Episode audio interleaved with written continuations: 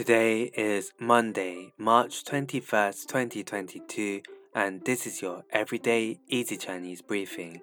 大家好，我是林老师, and in under 5 minutes every weekday, you'll learn a new word and how to use this word correctly in phrases and sentences. Today's word of the day is 笑,笑, which means smile.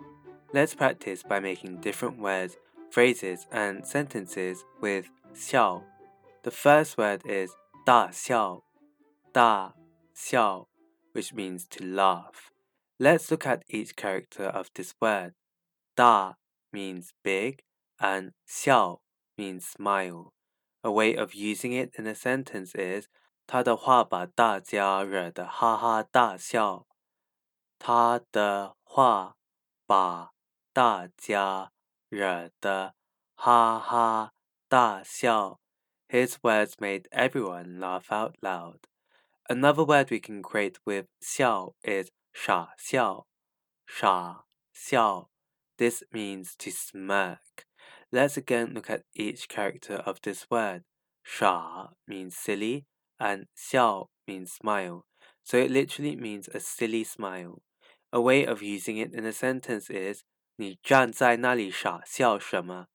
你站在那里傻笑什么？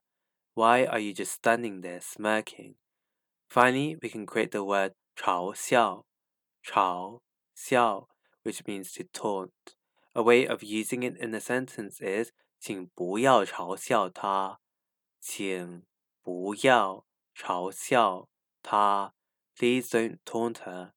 Today we looked at the word xiao, which means smile, and we created other words using it.